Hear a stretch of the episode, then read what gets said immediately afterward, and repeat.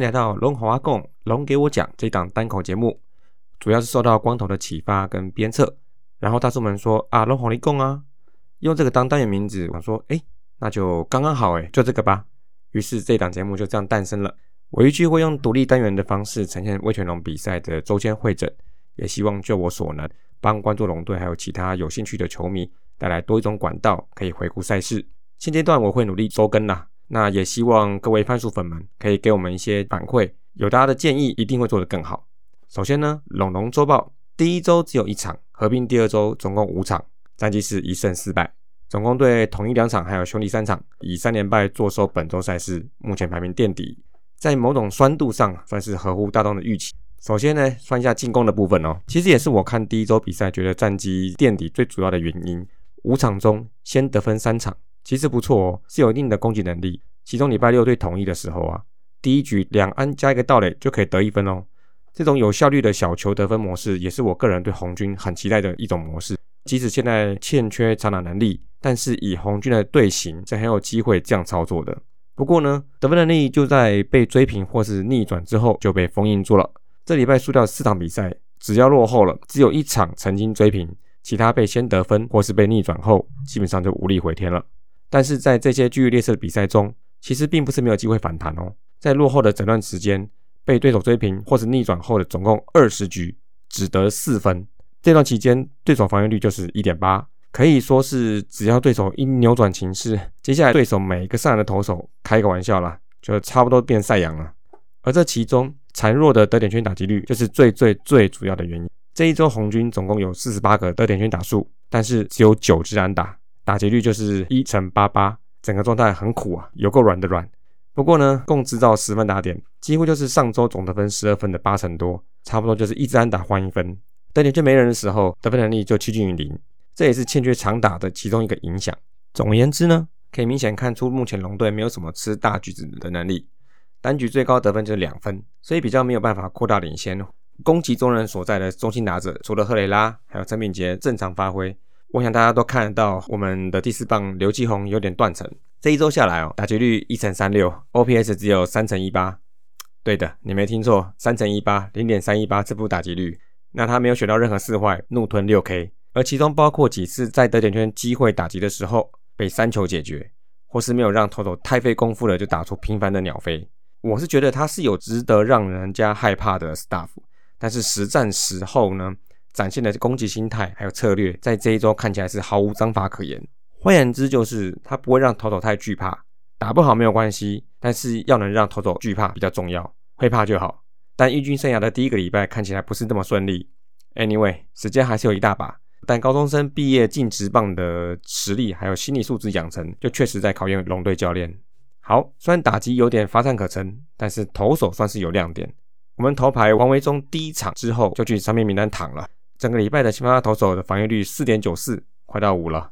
而就目前的全队防御率四点一七看来，有些分数算是后援掉的啦。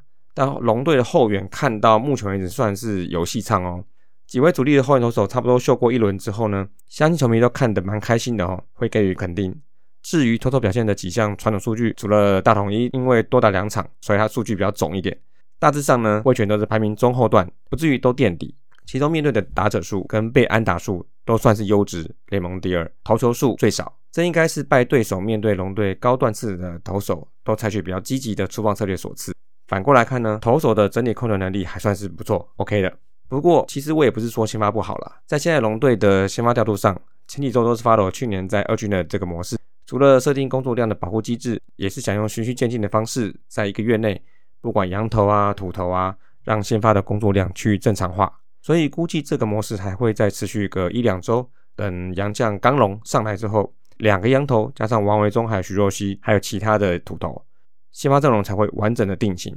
再来呢，守备方面其实就是这一周下来最不用太过担心的部分了。除了一开始有些生涩，但人嘛多给几次经验就顺手了。守备率在零点九七七，跟失误数四次都是联盟第二，其中最亮眼的就是五场比赛竟然有十五次双杀。场均三次，遥遥领先各队喽。垒上有人的时候，稳定性看起来还是 OK 的，也呼应前面提到投手投球数跟面对的打者较少，这也是间接原因。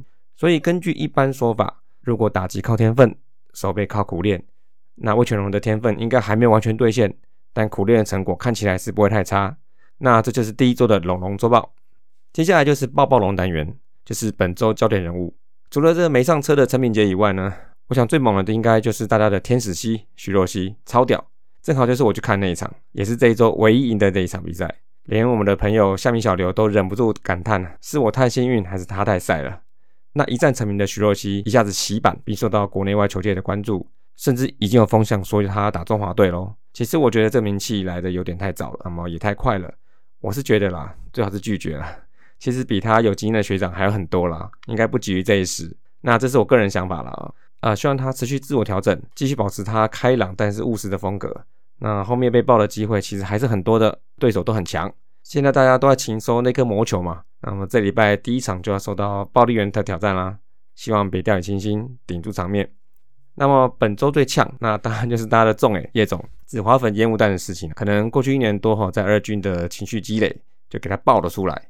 那现在反正龙象的立场不可能会一致的，球迷们各有其主。嗯，我觉得不要太过度了，保持一点对立氛围，一点火花啊，或一点火气，这就是我最喜欢的哦。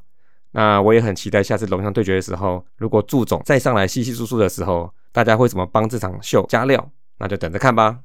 再就是通通龙单元，就是伤兵部分。这礼拜有两大伤兵，王维忠跟刘世豪。王维忠在第一场的手腕伤势，一度让我觉得看了照片好像是刮痧刮破皮啊。但据防护员说法，就是肌肉肿胀。那目前是没有其他结构性的损害。不过在我看来呢，当时类似偷局数的调度，嗯，或是球员斗志高，也就是多投十几球这种事情哦，竟然要严加控管工作量，那就应该是不分王牌与否，像光芒一样，你 SOP 端出来，球出到了就下，也许会是现阶段比较实际的做法。目前王维忠确定会错过原定三月二十六号的主场开幕战，可能会延到四月五号清明年假的龙象大战才会的复出了。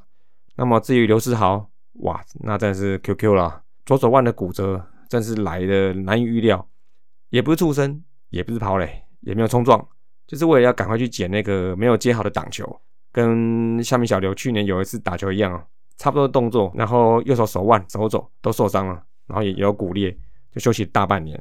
当然，刘世豪他一定会接受比我们这种素人啊更精密、更高档次的治疗，目前估计是休四到六周。那么来了。这时候就是看阵容的深度了，诶，可是我怎么突然觉得我们捕手人不太够了哦？目前呢，全浩伟、魏全都是伤兵，那林承勋应该现在还不是可以上一军的年份，但是他已经注册了。那么这连今年转行政的江中元都复出回到二军，负责一些练习的工作，那么牛凯业就应该要升一军了。这段时间主战捕手预计是由蒋少红这位大学第一捕手扛，机会总是来的又急又快的哦。希望蒋少红可以把握这次机会。最后呢，第二周预计会有五场比赛，也将会跟乐天还有富邦第一次对决了。星期二首次会去全台主场最猛的桃园球场，星期四再去澄清湖跟兄弟看一下紫华粉的这个使用量。然后五六日三天就是大家都很期待的天母球场的主场开幕。那么大叔们也是会在三月二十七号礼拜六的时候去现场来看比赛。我啦，那我是去加油啦。那光头就是看热闹。那么龙华阿贡龙给我讲第一集就到这边了，下礼拜再见喽，See you。